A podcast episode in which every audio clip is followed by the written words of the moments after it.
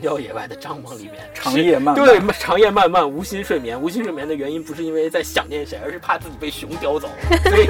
Only sticks and stones can make you 他就.有一天突然觉得，哎，好无聊啊！这种生活，我为什么要做这种重复性的工作、机械性的工作呢？我感觉我的生活好没有意义啊。然后他就去了冰岛，然后他去，他也是去冰岛旅游的。然后他在旅游的过程中发现，咦，原来还能这样生活，原来还能这样的职业，对。然后他就在冰岛住下来了。The hardest part of 那个女孩她就说：“哎，我每天早上看着那个太阳升起来，然后看着湖面的那种景色的时候，我就觉得这就是我生活的意义。我就 every time. And the 我为什么不可以选择这样的生活？就是我们为什么不可以选择这样的生活？你为什么又回去又又做从事你的媒体了，是吧？我们是完全不能开窗的，因为你一开窗可能就会被横风给吹走。有好几个阶段，就是比如说你握着方向盘，然后就突然一阵横风过来，你整个方向盘根本控制不住对。那时候如果有一个石块的话，你可能整个就翻车了，非常有可能。就到后面几天，我们实在忍不住了，我们就问，派了一个代表嗯问说：“你为什么不换裤子？你是没有带裤子吗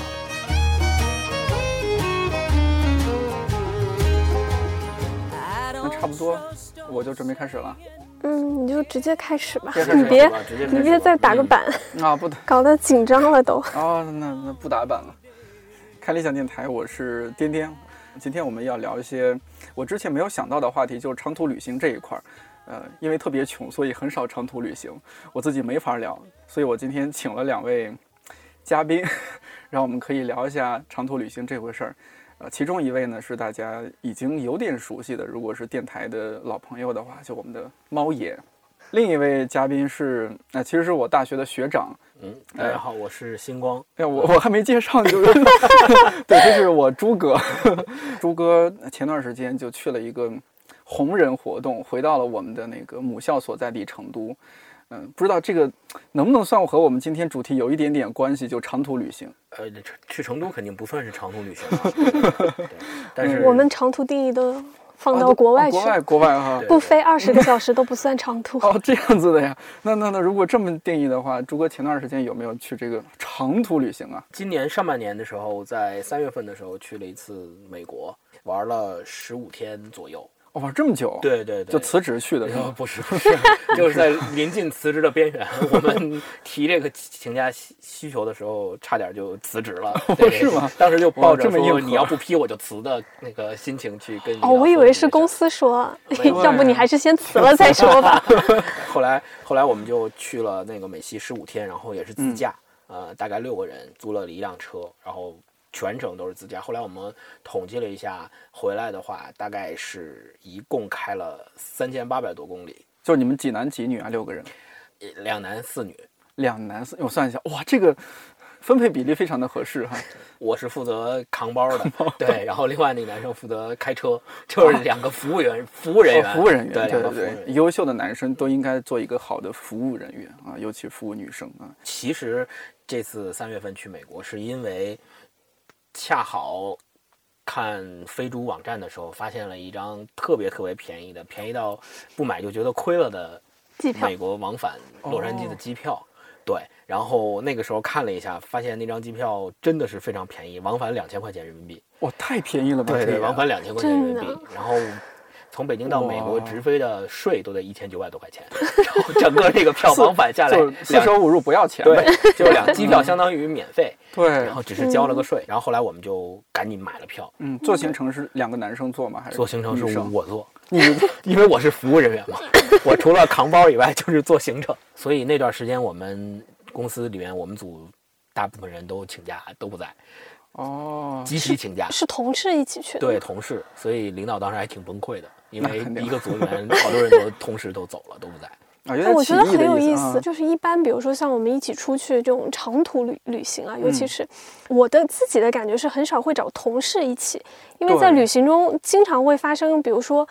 你要去协调各方的需求啊，他们的喜好啊，然后要去磨合这个事。因为我觉得，如果相对比如说同事、朋友，然后亲人，嗯，就怎么去排这个选择跟谁去长途旅行，我觉得是一件很，在我要准备去旅行之前，我会考虑很久的事情。嗯，我觉得这个话题特别好，我们可以先好好就这个话题聊一下。可以。其实其实同事这个事儿，呃，我们因为就是肯定是一起大家一起去的同事，都是平时比较玩关系比较得好就是除了大家正常的工作关系之外，再往上一层，大家还是朋友，还是好朋友的这种关系，大家才可能去结伴一起出去玩。其实不只是同事啦，就算是好朋友或者哪怕是情侣一起出去玩，也都会有这样那样的问题和摩擦。但是我们解决这个问题的方式其实很简单粗暴，因为整个行程是我做的，然后哦每天从哪儿到哪儿开几个小时的车，然后今天白天逛哪个国家公园，然后住在哪儿，第二天从哪儿再到哪儿再去逛哪个国家公园，这些所有的行程都是我定的。所以我跟他们提前已经说好了，特别简单粗暴。我说行程既然是我定，那么你们没有说话的权利。我把行程写好了，我发给你们看。你们想提问或者你们想增加某一个玩的有特别想去的地方，你们可以提。然后如果你 突然有一天早上你说我不想早起了，我想晚起，然后因此而耽误行程，那我们那你就自己留这儿吧，我们开车先走。对就是这样。对，嗯所以用这种方式的话，就大家还都玩的非常融洽，然后就一块玩的都挺好的。比如说，我们先聊到刚才就跟同事一起出去和跟比如亲朋好友或者是家人一起出去，我一直在想的一个点就是说，其实旅行有的时候会成为一种我们的一一种社交方式，跟同事出去、跟朋友出去，和比如说自己一个人然后去参加这种旅行小团，从社交上你有没有觉得有什么很明显的不一样？嗯，那肯定是有。比如说跟同事去的话，你肯定会发现，平在平时的工作当中，呃，这个人没有表现出来的好的一面，或者是不太好的一面，这些都会在旅哎行，那会不会很像团建？我就想知道，比如说跟同事出去和团建有什么样的不一样吗呃？我觉得最大的差别在于有没有领导。对，我们这次去，大家都是好朋友、同事，没有领导，嗯所以就觉得对这期节目不要让我领导听到，就就比较好。然后，嗯呃，另外的一点就是，嗯，比如说跟情侣出去的话，有很不是有一句话说的说的比较那个比流行嘛，嗯就是你要想检测这个人是不是嗯合适结跟你在一起婚啊结或者结婚，就跟他出去长途旅行一次，你就知道了。对，所以其实我觉得这句话有道理的地方就在于，你跟一个人长时间就是在一段期间内长时间在另外一个陌生的地方相处，你会发现很多他身上的优点以及他身上的缺点。都放大了。对对对，然后你就会去呃评估他自己在未来的生活中到底能不能去跟他的这个优点或缺点对对去相，处。这个我很有嗯发言权。对是吧 对对，因为确实就是我觉得旅行跟平时相处很不一样的是，它相当于把你整个生活抽离出来，把你放到一个完全陌生的环境中。然后我觉得像，因为我一般会比较常是跟我男朋友一块出去嘛，我们两个人。然后那个情况下，你当你周遭的那种熟悉的环境和习惯的生活状态完全改变的时候，真的就是相处方式会出现非常尖锐的，就是会把一切就是所谓的放大，就像把你的对的一切矛盾都会变得很很尖锐化。就像有的时候我会觉得我男朋友，可能我们平时相处的时候会觉得我男朋友。啊，在家他就不是一个很有规划性的一个人，然后旅游的时候一般是我来做攻略嘛，对我做嗯攻略，然后到了当地的时候，因为呃会发现你的攻略其实有的时候不太顶用，用对，嗯会会有很多突发的一些情况在嗯这种突发情况下，我真的觉得是非常能够检验一个人的真实状态，就很本质的状态，还不是真实状态。当时在冰岛的时候，因为是我们两个人自驾，那是一趟非常非常我们根本没考虑到会是那么紧张的一趟路程。然后冰岛因为当时十月份的时候，整个天气环境其实都是一个变换非常非常快的一个阶段，你前一秒可能还在。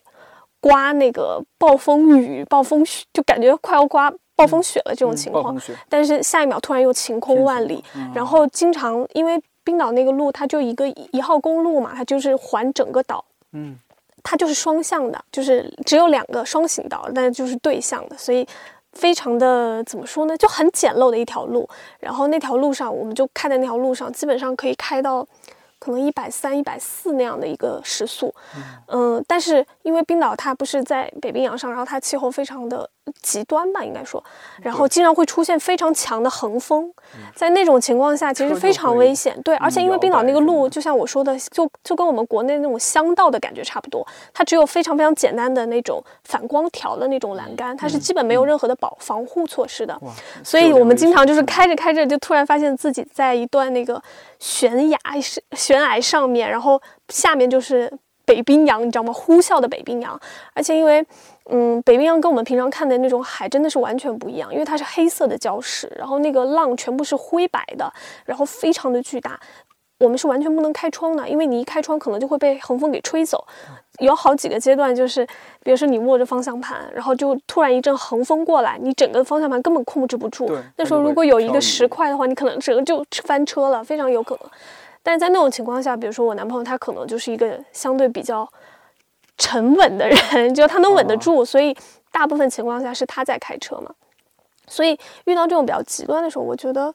我自己的经验来说，确实能够看出一个人的一些心理素质啊和状态，但是会有很多小的摩擦，其实是非常，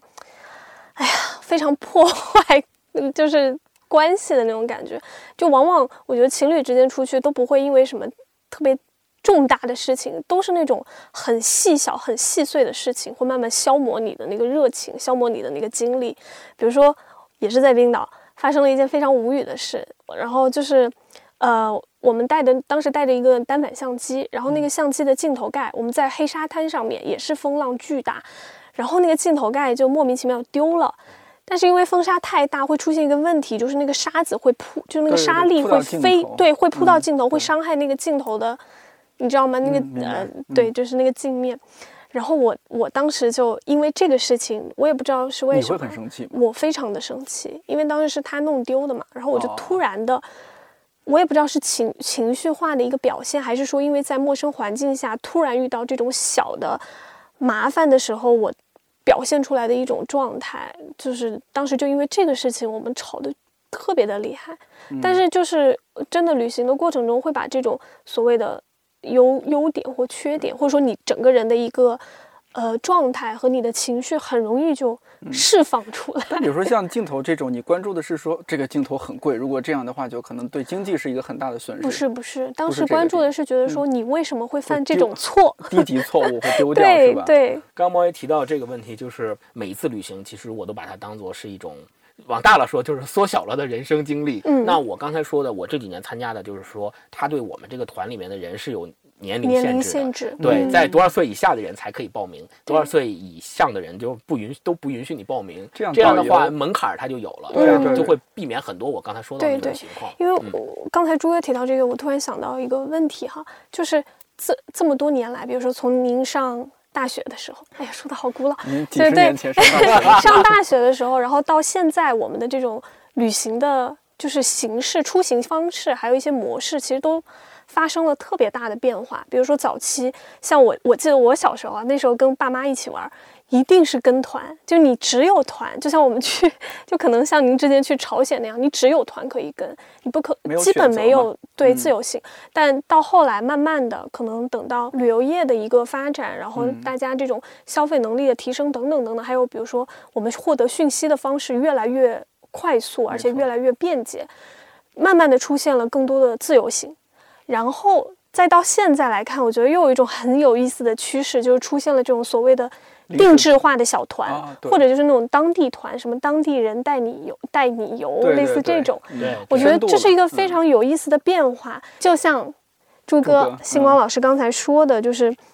我想到了一点，就是我们的一个需求的变化，就背后其实是一个需求的变化。从早期，比如说像跟团游的时候，那时候更多的就是一种好奇，我想知道外面是怎么回事儿，然后我去，然后我只是就是看一个非常。就是自己把自己处在一个很无知的状态，然后去看，哎呀，原来世界上还有这样这样这样的风景就，很很怯懦的一种感觉。对，就是年龄也小，就是一个打开打开你的视野的一个最初的一个状态。没错没错。然后那个时候更多的就是我只要去了就可以，至于我怎么去，然后我能带回来什么，可能都不是最重要的。没错但慢慢的，随着你，尤其是这种个人主义啊，就是自己的这种表达意识越来越强之后，自由行就开始出现了。对对，嗯我觉得猫爷说的这个也是我这些年观察到的一个比较明显的趋势和现象吧。其实本质上讲就是需求的细化，更多的是去满足不同人群的不同的细分的需求。尤其像现在这种私人团，我觉得呃就能推荐吗？可以啊，可以 就比如说像稻草人，哦是一个算是国内做的比较好的一个这种小团。我这几年一直都是在跟稻草人对对对，我好多朋友参加完稻草人，都是对他就是特别的对赞不绝口他们有什。么特点吗？稻草人我就我刚才跟你提到的那几个特啊，点，就那种第一个就是它是目的地集嗯合，嗯然后每一个团是有上限人数限制的，还有年龄呃还有限制年龄限制，嗯对，然后门槛对，嗯相对来讲，当然它设置这些门槛之后，相对来讲它的客单价就会比其他的传统的团要稍微高那么一些，嗯而且它还不包交通费，只是团费。呃，但是他们的一个特别大的竞争的点就在于。他们在文化上和在线路的安排上做的特别的好，嗯。就是我我我当初知道稻草人是呃第跟他们去的第一条线是斯里兰卡，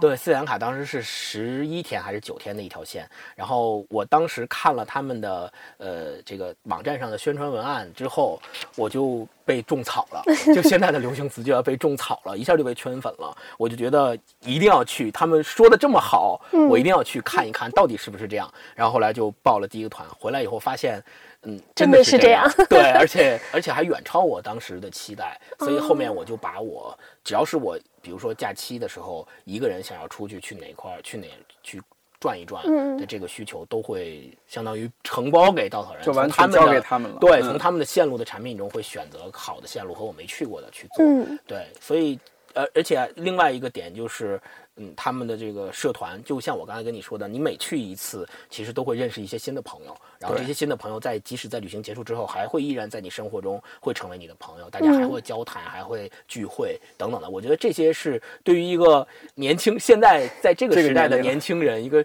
就是所谓社畜的这种环境下 生活的这些人来讲，它是一个非常好的一个扩展你的社交渠道和对社交它其实圈的一个。就是有一种很强的社交属性。就是我因为就是做这期之前，我还采访了两个我就是那个稻草人的忠实粉丝的朋友，啊我就问他们说对，就我的学妹啊，或者说同学啊之类的，他们也是这种稻草人的忠实粉丝，所以我就问他们，我就说，你觉得这个这种所谓的稻草人这种小团队，你最大的吸引到底是什么？然后有，因为两个都是女生嘛，就非常有意思，他们的回答，一个就是说能去交朋友，而且。其实我们一般想的话，会觉得，比如说女孩子自己一个人出去旅游或参加团是一件不是那么平常的事情，但在稻草人这里是一个非常常见的一种情况。所以他其实我问他说，那到底为什么？他说。因为能去交朋友，而且有一些，就比如说我另一个女生，她呃女女生朋友，她是单身，然后她就一直抱有一种期望，是说，哎呀，说不定就是就遇到了参加对，就可以脱单。嗯，他真的是带着这种就是所谓的社交需求去的，所以，而且像稻草人这种团，他能够给到就是这些人一个非常强的那种，就是一个是自我表达的，就是我参加稻草人会变成一种标签，这个是非常神奇的一个事情，它就变成了一种有点类似于文化消费的一个行为。我特别理解这种，就像是哎，我看圆桌派，你看吗？对对是这样，对，有一点这个意思。嗯，强烈安利稻草人。咱们咱们这个没有广告啊，对对对，这个到主要是听到的主要话，可以把是这种广告费结一下。对，主要是这种，我我们更想说的其实是这种旅行的方式以及旅行的这种态度吧。因为其实不只是他们家了，现在也其实有也有更多很多的也有更多的类似于这样的方式在不断的去涌现。嗯所以我们也是希望，嗯、就是这个。听众里面，如果是想要更多的去体验这种，如果还没有体验过的话，可以去尝尝试一下对，嗯其实是有一个比较好的提升你。你刚刚这么，还有一个啊就是、对，嗯还有一个就是呃，除了这种比如说自我表达这种外在的一个体现，还有一种就是他们说稻草人能够给他一种很强的归属感，其实也就是身份的一种认同嘛，对。嗯，有一点是这种感觉，就是刚才说的，我们找到了志同道合的一群人，嗯然后我们的交流方式、我们的理念，我们有很多关于旅行也好，或者甚至是关于，比如说你对你的三观，你知道吗？都是相见恨晚，可能在里面遇到的人，对，其实这背后都是一种需求的变化，嗯其实都是需求的变化。我感觉定制小团还有一个优势是在于它回归到一种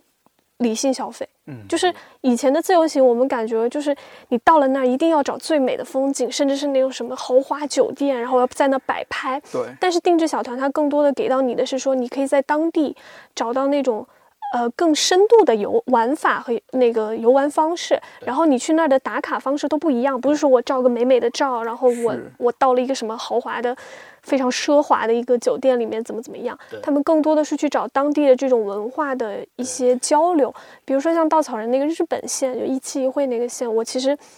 我今因为今年年初的时候去了日本嘛，但最后我还是自由行了，因为那个嗯。团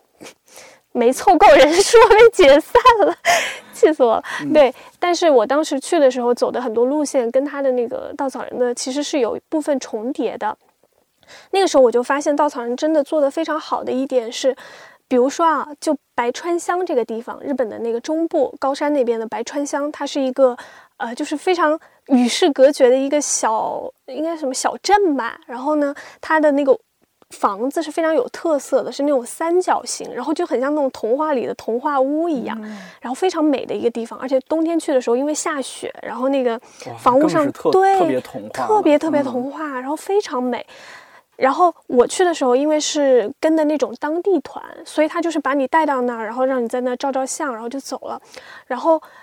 但是稻稻草人的那条线，它里面是可以你在那里住一个晚上的，哦这基本上是不可，就是你自由行或者说你自己去是不可能的，因为它所有白川乡里面的那个屋子叫合掌屋，那个合掌屋是有什么？好像是申遗了，就世界遗产、文化遗产的嗯那样的一个屋子，所以你要在那住是非，就基本上不可能。所以我就手续很复杂，如果对个人申请的话，对，但是嗯稻草人他的那条线里面就有一个是可以在那住一晚上，就可以住在那个合掌屋里。然后我这个体验当时就不一样，对，就很加分了。这就嗯是他们产品上的一个特别加分的地方，就是他们在很多其实线路里面都会有这样的设置，包括嗯在很多线路里面会专门找当地的人家土生土长的当地人家、去人家做饭，然后去人家跟人家一起做手工这类的方式。他其实给你留下的不仅是你说如果正常自己去，我去当地的人家去做手工，其实不如我拍一张网红的照片发在朋友圈里 两百个赞这种吧。嗯但是其实如果你真的去到那个地方，你会发现，你去当地人家去跟人家真正面对面的去交流，这种体验可能在朋友圈里体现不出来，但是对你的人生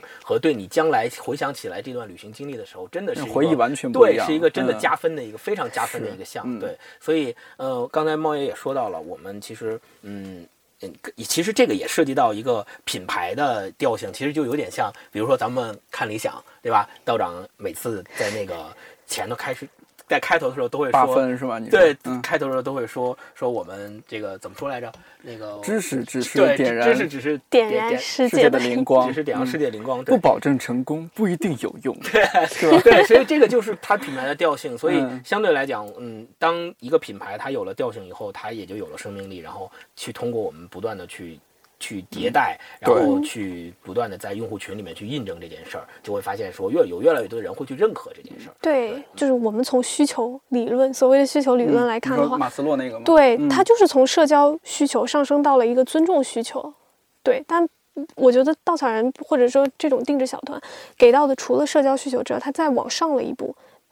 对，就是所谓的那种更多生，就呃这叫什么灵魂上还是精神上 就更契合的一些人，对个人嗯实现的一因为。他经过了一些筛选。对，不止，其实不止刚才猫爷提到的，就是说有很多年轻的单身的姑娘，她们会选择这样的定制小团去做。嗯，我据我的观察，我因为我每次报去参加这样的团，我们的团里面肯定是女多男少，这是嗯哎呦定可以多好啊定律。一第一是肯定女多男少，甚至于有几条线路我去参加的时候，团里面只有我一个男的，剩下的全部都是女生。就这你都单身，都哥你这是靠靠实力单身，真是。就然后，所以呃，而且不不单单是年轻的单身的呃女生，她会去报这样的团，嗯。甚至于有些已经结了婚的、哦。或者有男朋友的呃女生，她会把自己男朋友扔在家里，把自己老公扔在家里，甚至于有些都生了孩子，把自己孩子扔在家里，然后自己在假期的时候出来报这样的团，然后跟大家一起去玩儿。对，嗯，这还是说大家这几年，比如说也多少有点钱了，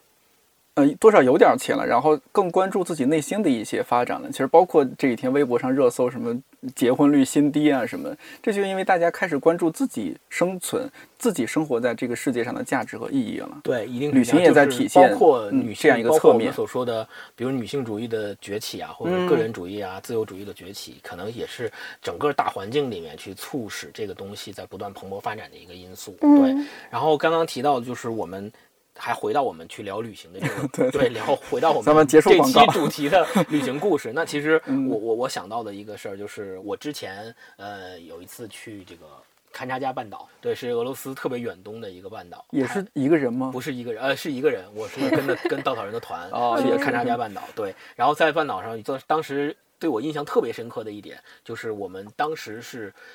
做了一个六轮的俄罗斯的军用的那种，就是雪地越野车。大家挤在一辆雪地越野车，我们大概当时十几个人，一个雪地越野车，就那个雪地越野车的标配是三个俄罗斯壮汉，一个专专职的司机，然后两个，一个给我们做饭的，另一个是修兼修理工、兼搭帐篷的、兼各种杂活儿。嗯然后三个人配一个车，我们十几个人都坐在那个车里面，六个巨大的轮子，就那个轮子基本上是呃大半个人高。的哇轮子差，不一共有六个，一共有六个，嗯然后一个巨大的车，外形看起来就像一辆运兵的坦克车。然后我们在雪地上面，雪地上面走，因为我们就要去雪山当天。然后我们到了那个地方，开到雪山脚下，开了大概两三个小时。开到了之后，我们所有的人都出来，然后开始爬山。爬山爬到就是当时那个雪山是真的雪山，就是混混合着雪，然后水泥。等等各种各样的天气条件，包括还当时还下了一点雨，然后我们就各种跋涉，然后到山上之后，最有意思的是到了山上，因为当天雾太大，我们没有看到我们本来想看的山上的一个湖，一个一个非常漂亮的一个湖的一个眼睛，对，没看到。然后我们一帮人上去了，然后大雾遮天，什么都没看到，然后又下来了。下来之后，当天我们就嗯没回去，就。不是没回，就本来他的行程里就没有安排我们回去，没有安排我们回城市住，就在那个山脚下山脚下嗯一个相对空旷和平坦的草地上搭帐篷，然后我们就就露营、野营搭帐篷，然后每一个人分一个。然后特别有意思的一点就是，当时我刚刚不说了吗？我每次报团都是男女生多，男生少，嗯然后那个团也是，嗯，就一共三个男生。一共三个男生，我就落单了，然后另外两个男生随机就两两相住嘛，然后另外两个男生就住在一个帐篷里，然后我就落单了，我就一个人住一个帐篷，然后在安排帐篷的时候，大家其实安排帐篷都是在一个空旷的地方，围绕着主帐，大家四散分开，嗯嗯。大概围围着这个找，然后我的帐篷就安排在了一个嗯相对来讲外外边缘的角落，比较隐蔽。对，哎。不不是隐蔽，就是比较靠外的位对置。对对，对，然后我就一个人住，当时是，当时刚住下的时候没觉得什么，然后我我钻到睡袋里面去睡觉的时候，睡到半夜，然后呃可能也加上冷，可能也加上环境陌生，然后我就突然就惊醒了，惊醒之后就睡不着了，然后我当时自己心里的 OS 就在想，因为。俄罗斯荒郊野外的有有熊啊，有狼啊，有各种野生动物。当时我就听着耳帐篷外面不知道是风声还是什么动物叫的声音，也分辨不出来。我当时我就自己在想说，万一这个时候有一只俄罗斯的什么黑熊或棕熊 摸进来，悄悄地钻进我的帐篷，然后把我什么叼走了，或者把我嗯对对把我咬了。嗯，因为我的帐篷是在整个大家帐篷的外缘，所以真的把我叼走了，可能没人都没有人知道。第二天一早起来，发现这个帐篷已经空了，没有人，不知道我去哪了。当时我就特别害怕，然后我当时内心的斗争和 OS 一直是这个，然后就一直也加上可能冷没有睡着，然后就一直斗争了一个多小时、两个小时，然后才慢慢慢慢的又睡着睡着了。对，然后那这段时这段经历，当时对我印象特别深刻，就是自己一个人在荒郊野外的帐篷里面 长夜漫漫对，长夜漫漫，无心睡眠。无心睡眠的原因不是因为在想念谁，而是怕自己被熊叼走。所以 这段经历一直是我从从从勘察加半岛回来之后，一直是在不断的去回忆，然后并并且跟大家去讲的这段特别有意思的经历。对，嗯，众所周知，我们这期是一个为朱哥招女友的节目。你觉得出去玩儿，就是对你你们俩觉得对自己一些世界观，包括说回来之后对工作啊什么整个对生活的想法，是不是有挺大的一些冲击？因为我刚刚也还是冲击完了回来又变成一个我主要刚才听那个朱哥聊了他那个熊的故事之后，想象中的熊的故事之后，不是我其实就很好奇，就是比如说旅行到底给我们带来的是什么，对或者说我们为什么要去旅行，要去。旅行？对我个人的理解是，嗯。就是你对这个世界还有好奇，或你对你自己还没有到过和看到过的地方还有好奇。嗯。对，和生活无聊也有关系，我觉得，就我们的生活太日复一日的重复，对，就是重复性的这种生活嗯。中，我觉得就是你们俩 讲的，其实就可以呃结合起来说。对，就是我觉得旅行有的时候就是给你日复一日重复的这种生活中一些新的刺激。就是我觉得，因为比如说像我做新媒体久了嘛，我觉得让人保持好奇心是一件，其实说说白了是一件挺困难的事情的。很多人他会他会慢慢的习惯于自己现有的这个生活步调，他可能没有外来的新的刺激，或者说没有去呃经历一种陌生的经验或是陌生的环境的时候，他会慢慢失去那种对世界的，你知道吗？一是热情，第二个就是说我要去看一些我不知道的东西，或者说去试图去理解一些我不知道的东西，他们会慢慢失去这种耐心，也失去了这种。呃，一是好奇吧，第二个是我觉得是那种包容的心态。就是我我的感觉是，当你旅行多了，你多出去走的时候，你会发现这世界上有很多人的那种生活方式也好，生活观念也好，或者说对世界的一个认知也好，跟你是完全不一样的。我有一个印象很深的一个地方，虽然我一直想去，但一直没去，是不丹。就是我对不丹这个地方非常的好奇，因为我听说那个国家就是它首先限制那个签证人数，它是不希望就是因为我们外来人对它，就是嗯比如说像很多世界的城市啊或国家，他们是靠旅游业来振兴自己的经济的。但不丹那个地方是我不需要，我不需要我的经济有多么的发达，我不需要我有我的国家有多么强大，经济有多么的就是繁盛。他想要的是每个人那种心中的幸福感。我只要守住我自己的这个一亩三分地我能够对我能够嗯在这当中去获得我想要的那种所谓的安稳啊和幸福啊，他就觉得这个就很好了。我不需要你给我带来多多大的这种资金啊，或者什么金钱利益之类的东西。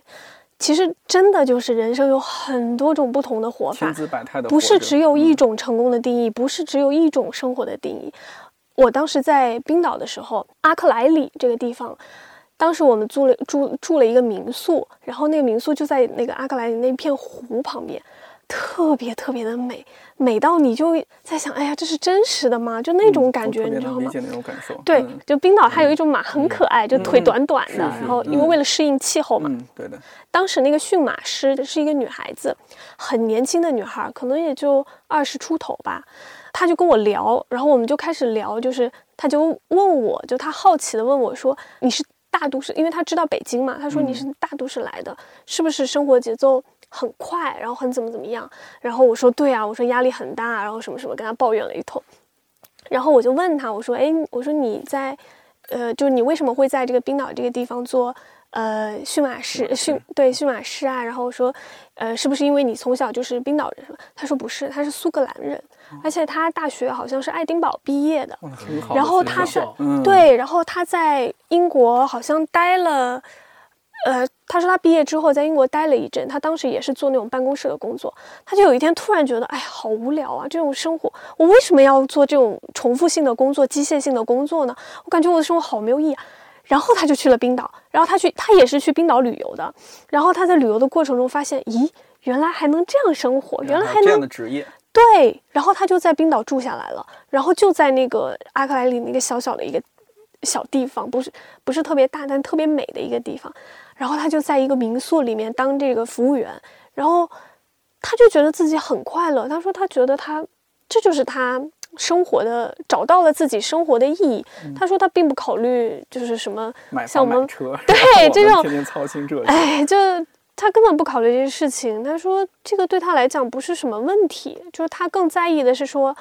他以一种什么样的态度、什么样的一种方式去面对自己的生活。他要找到那种内心的满足感，是在大都市给不了他的。但是他在冰岛，他感受到一种快乐。他说他每天看着，因为我们当时住的那个地方真的是我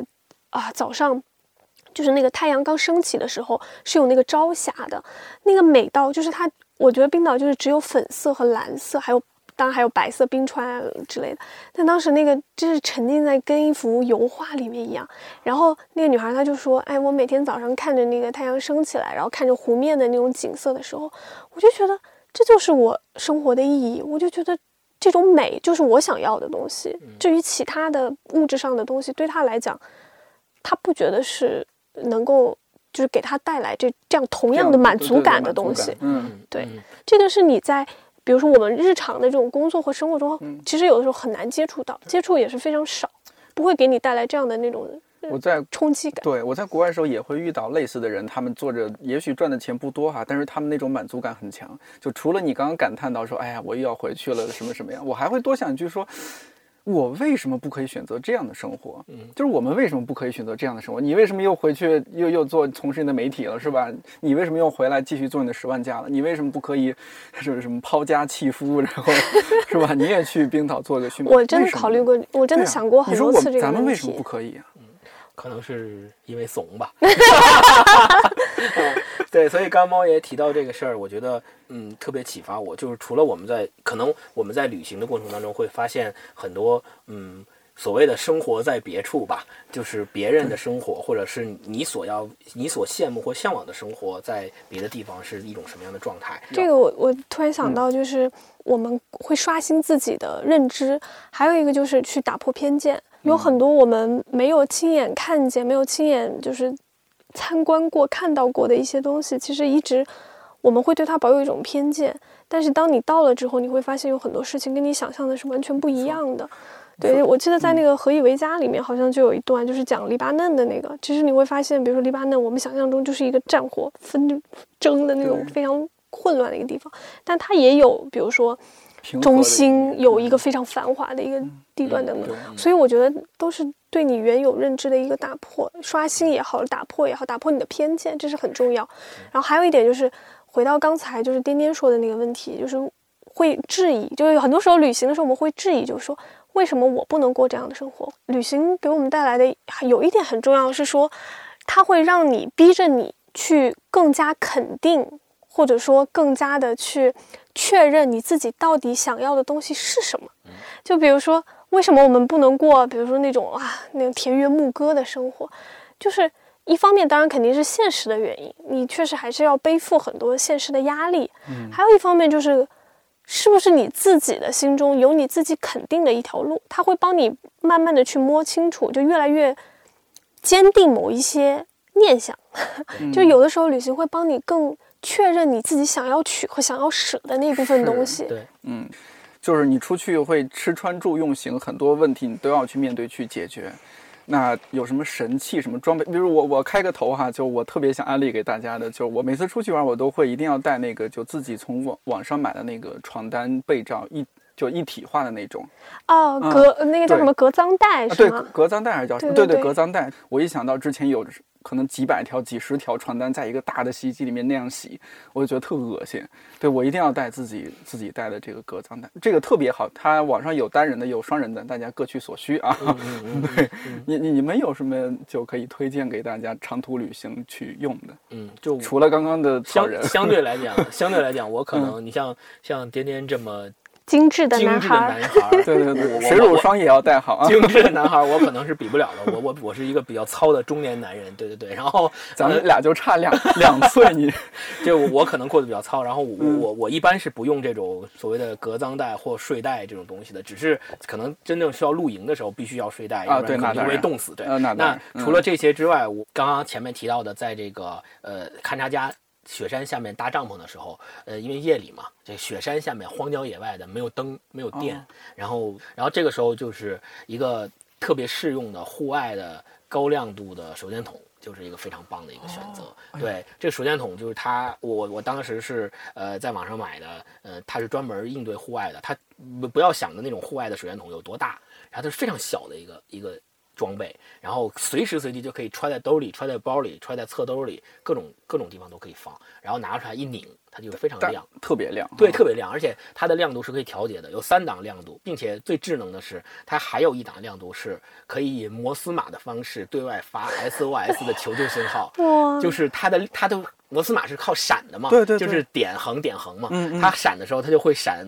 SOS 三个字母。当你真正会遇到遇险的时候，对对对你有这个手电筒在旁边，你就可以向靠往天往天上打，或者往荒郊野外的哪个地方打去，可以帮助搜救的人或者什么。对对及时避也有可能在紧，当然我没有遇到过，但是有可能在紧急情况下会成为一个求生的利器。对，嗯那它是充电的还是用五号、七号电呃，池？充充电的，充电的，因为一旦，因为现在很多都是充电的嘛，它充电之后会可以坚持用很很久，嗯对，而且现在充电，包括我们随身带的充电宝什么的，也都可以随时给它补充电力，所以很方便，很方便哎对对对。嗯然后后面我们可能会把这个放在 show notes 里面，对吧？对对对对对，完事儿你把图片给我，我放到 我把品牌也给你，然后你去转搞找品牌商要广告费，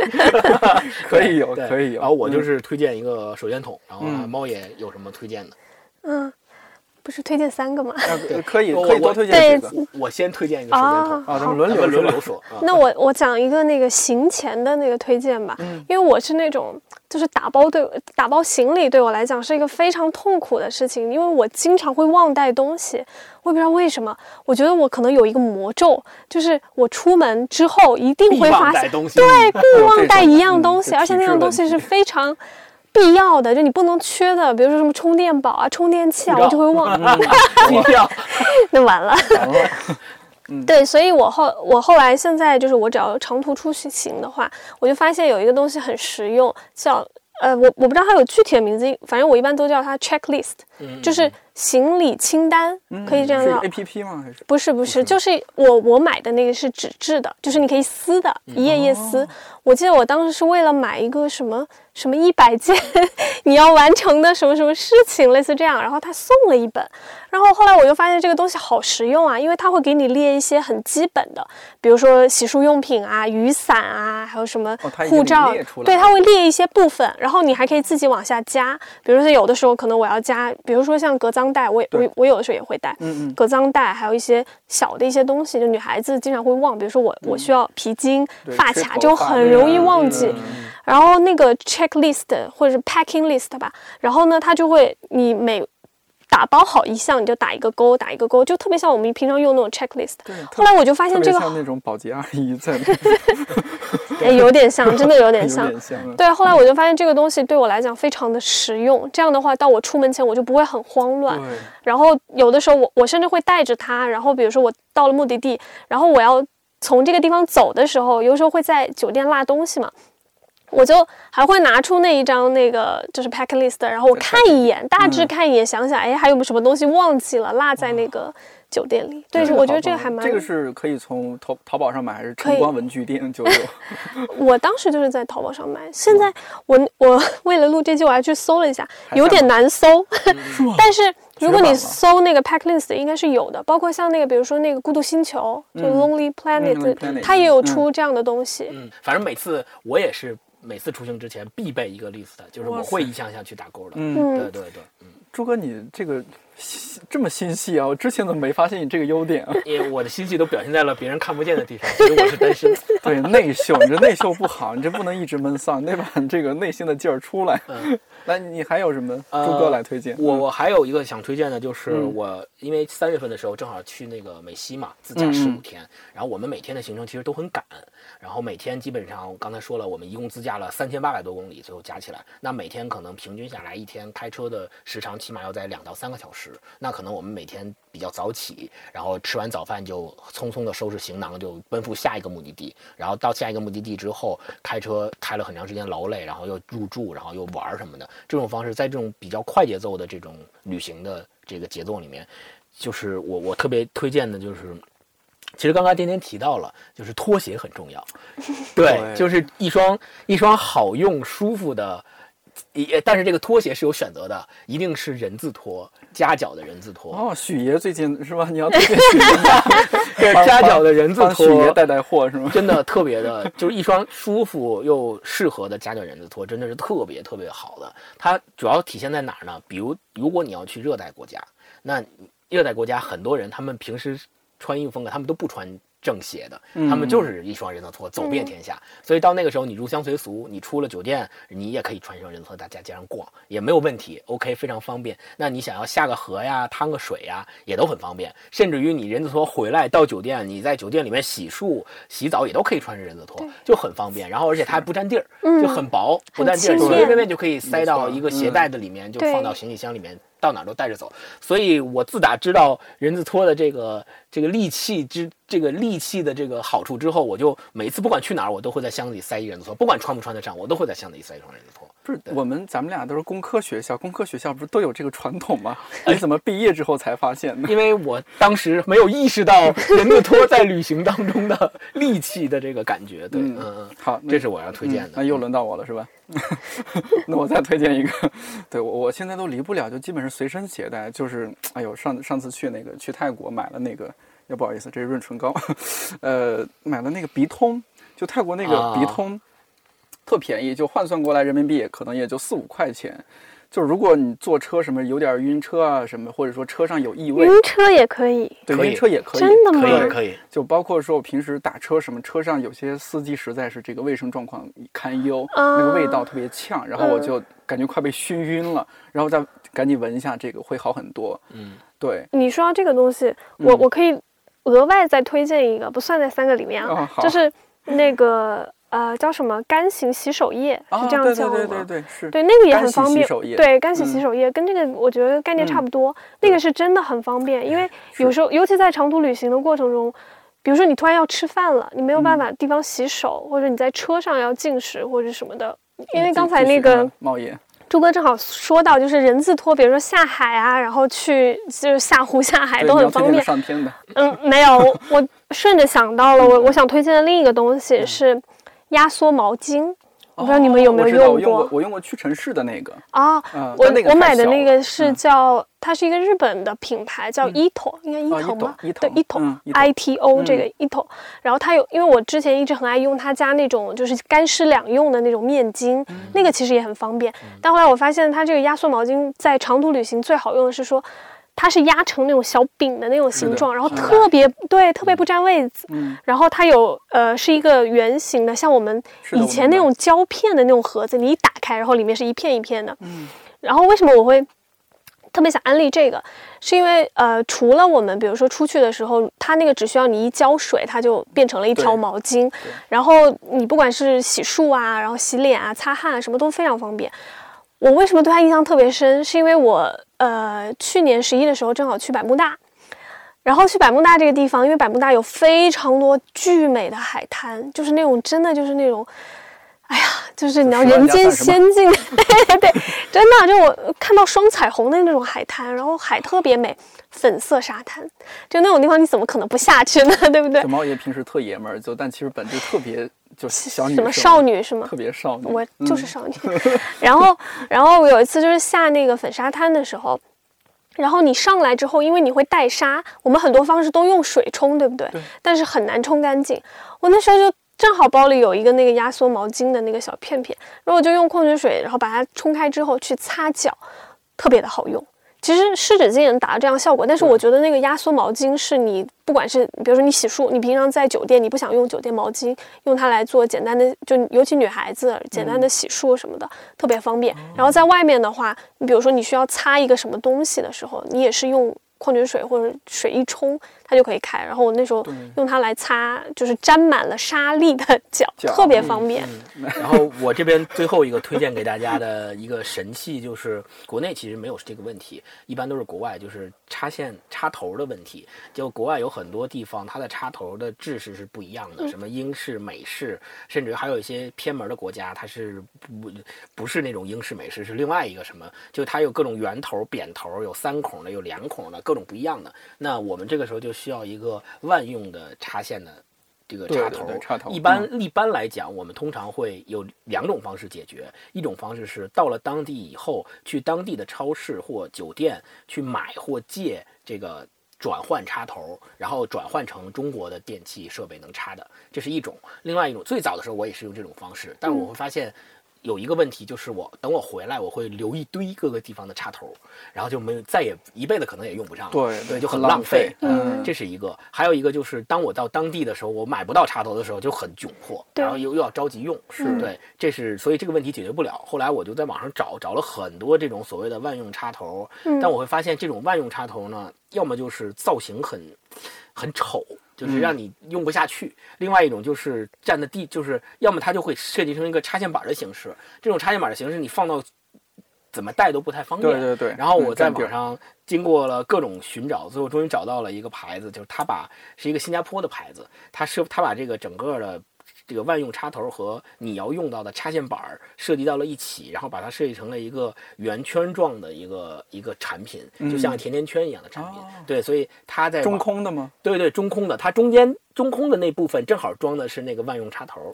对，所以你用的时候，你把中间那个部分推出来，然后就是一个万用插头哎。你可以根据嗯当地的，不管是三孔、两孔、圆孔、扁孔，你都可以。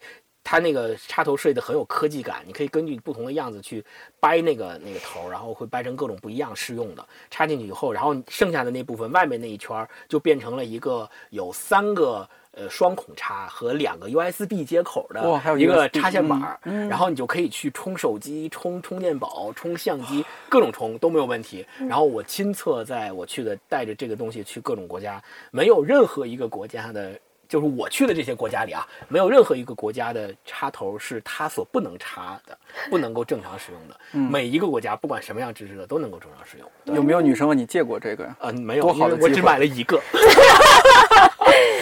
所以我要是你，我就买两个，是吧？我把我的借给你，多感动，是吧？这对，所以哎后面我就是这是这是这个这期节目里面我嗯最后一个推荐的一个神器，我亲测非常好用这这个贵吗？多少钱？不贵，呃，你买一个，就是你可能觉得单独买一个的话，可能呃两百多。啊，就是如果你是把它认为是一个用一次就丢的插插头或者是插线板儿，你当然可能觉得价格略贵。但你要想，如果你买了这个东西以后，嗯你以后不管去哪儿，你就只要带这一个就足够了。那我觉得就完全。挺值的。而且我听起来，它如果设计成圆形的话，其实是一个很聪明的设计。对，因为因为插线板的话，对会有一个问题，就是当你插插各种不一样的对变压器的时候，它会互相挤占，对然后对插成圆形的，你会发现，即使你这一天晚上在酒店插的插线的时候，你同时充手机、充相机的电池、充充电宝，然后以及用各电脑啊种其他的电器、电嗯脑的东西，完全不会挤占，嗯就非常的方便。这太棒了。嗯那这个团购价就买两个会便宜一点。团购价，我不知道和猫会不会便宜爷拼一下，因为拼在团我在我我来的时候，专门在天猫和淘宝上去搜了有的，嗯然后它可能最近因为那个是一个新加坡的牌子，它出了之后，可能国内有很多仿品。那么我建议大家买的时候，还是还是尽量买那个就是正品的，买它的品这个品牌子的，因为嗯国内可能有模仿它做的一些牌子，但是我还是尽量呃买。然后后面我会把这个牌子的名字，然后对这个照片也也发给我我我放在我们的那个节目文稿区。嗯嗯嗯不是马上再过半个多月就是中秋节假期嘛，是吧？应该会有很多朋友出去玩。我希望是咱们今天聊的这些，哎，你然后还没推荐完呢。哦，还没推荐完呢。哎，你第三个个是什么？我你的第我不推荐了猫爷的啊那我是不是啊。那那那接下来我们猫爷推荐最后一个。对，嗯，啊，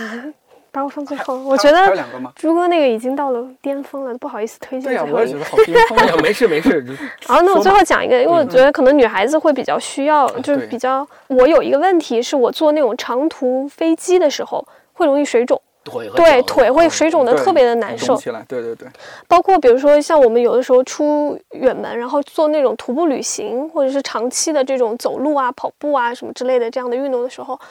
我很推荐大家穿买一种叫压缩袜。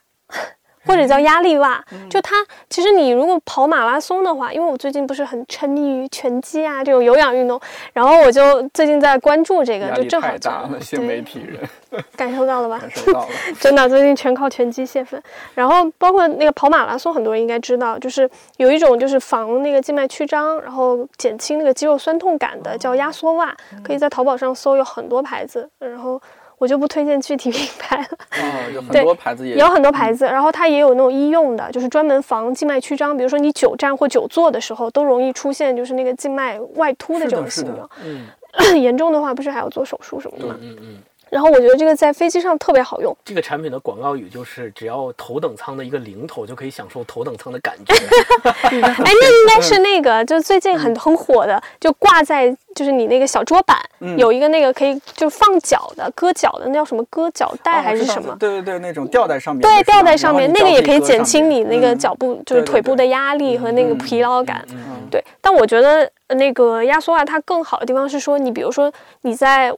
就是外面旅行的时候，你要走很长的路，其实对腿部的那个循环来讲的话，也会比较累。没错，嗯那个时候，那个真的是对，可以减轻那个几十块呃钱是吗？不会很贵，一它 range 很宽的，就有贵也有便宜的，哦可能一百来块就有一个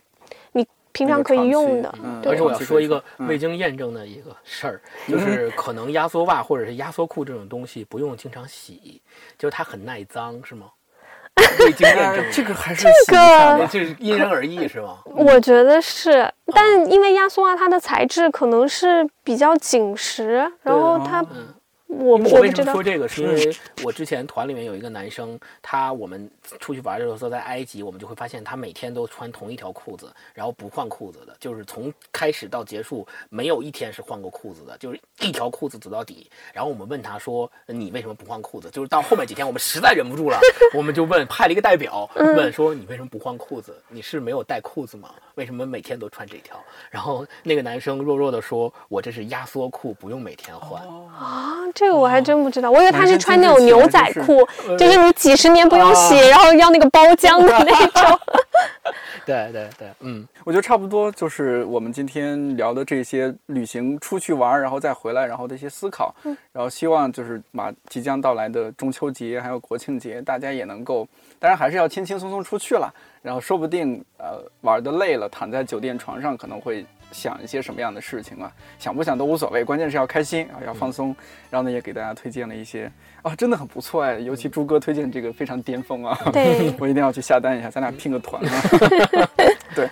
嗯，那反正希望大家呃能够利用呃业余时间呃多出去走一走，对然后多出去看一看，满足自己的好奇心。对嗯，嗯，看看外边的世界的好，也看看外边世界的苟且，回来更加珍惜眼前的生活。对对，嗯，好，那我们这次这个。啊，今天特别感对，要补充一下，特别感谢朱哥来给我们录音棚开光哈，开了个嗯星光灿烂。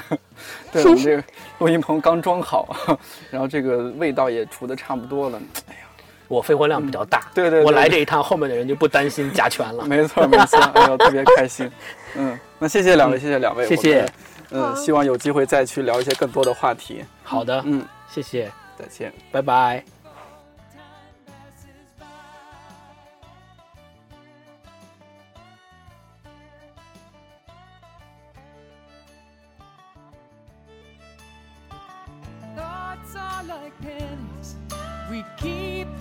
my pockets. That never would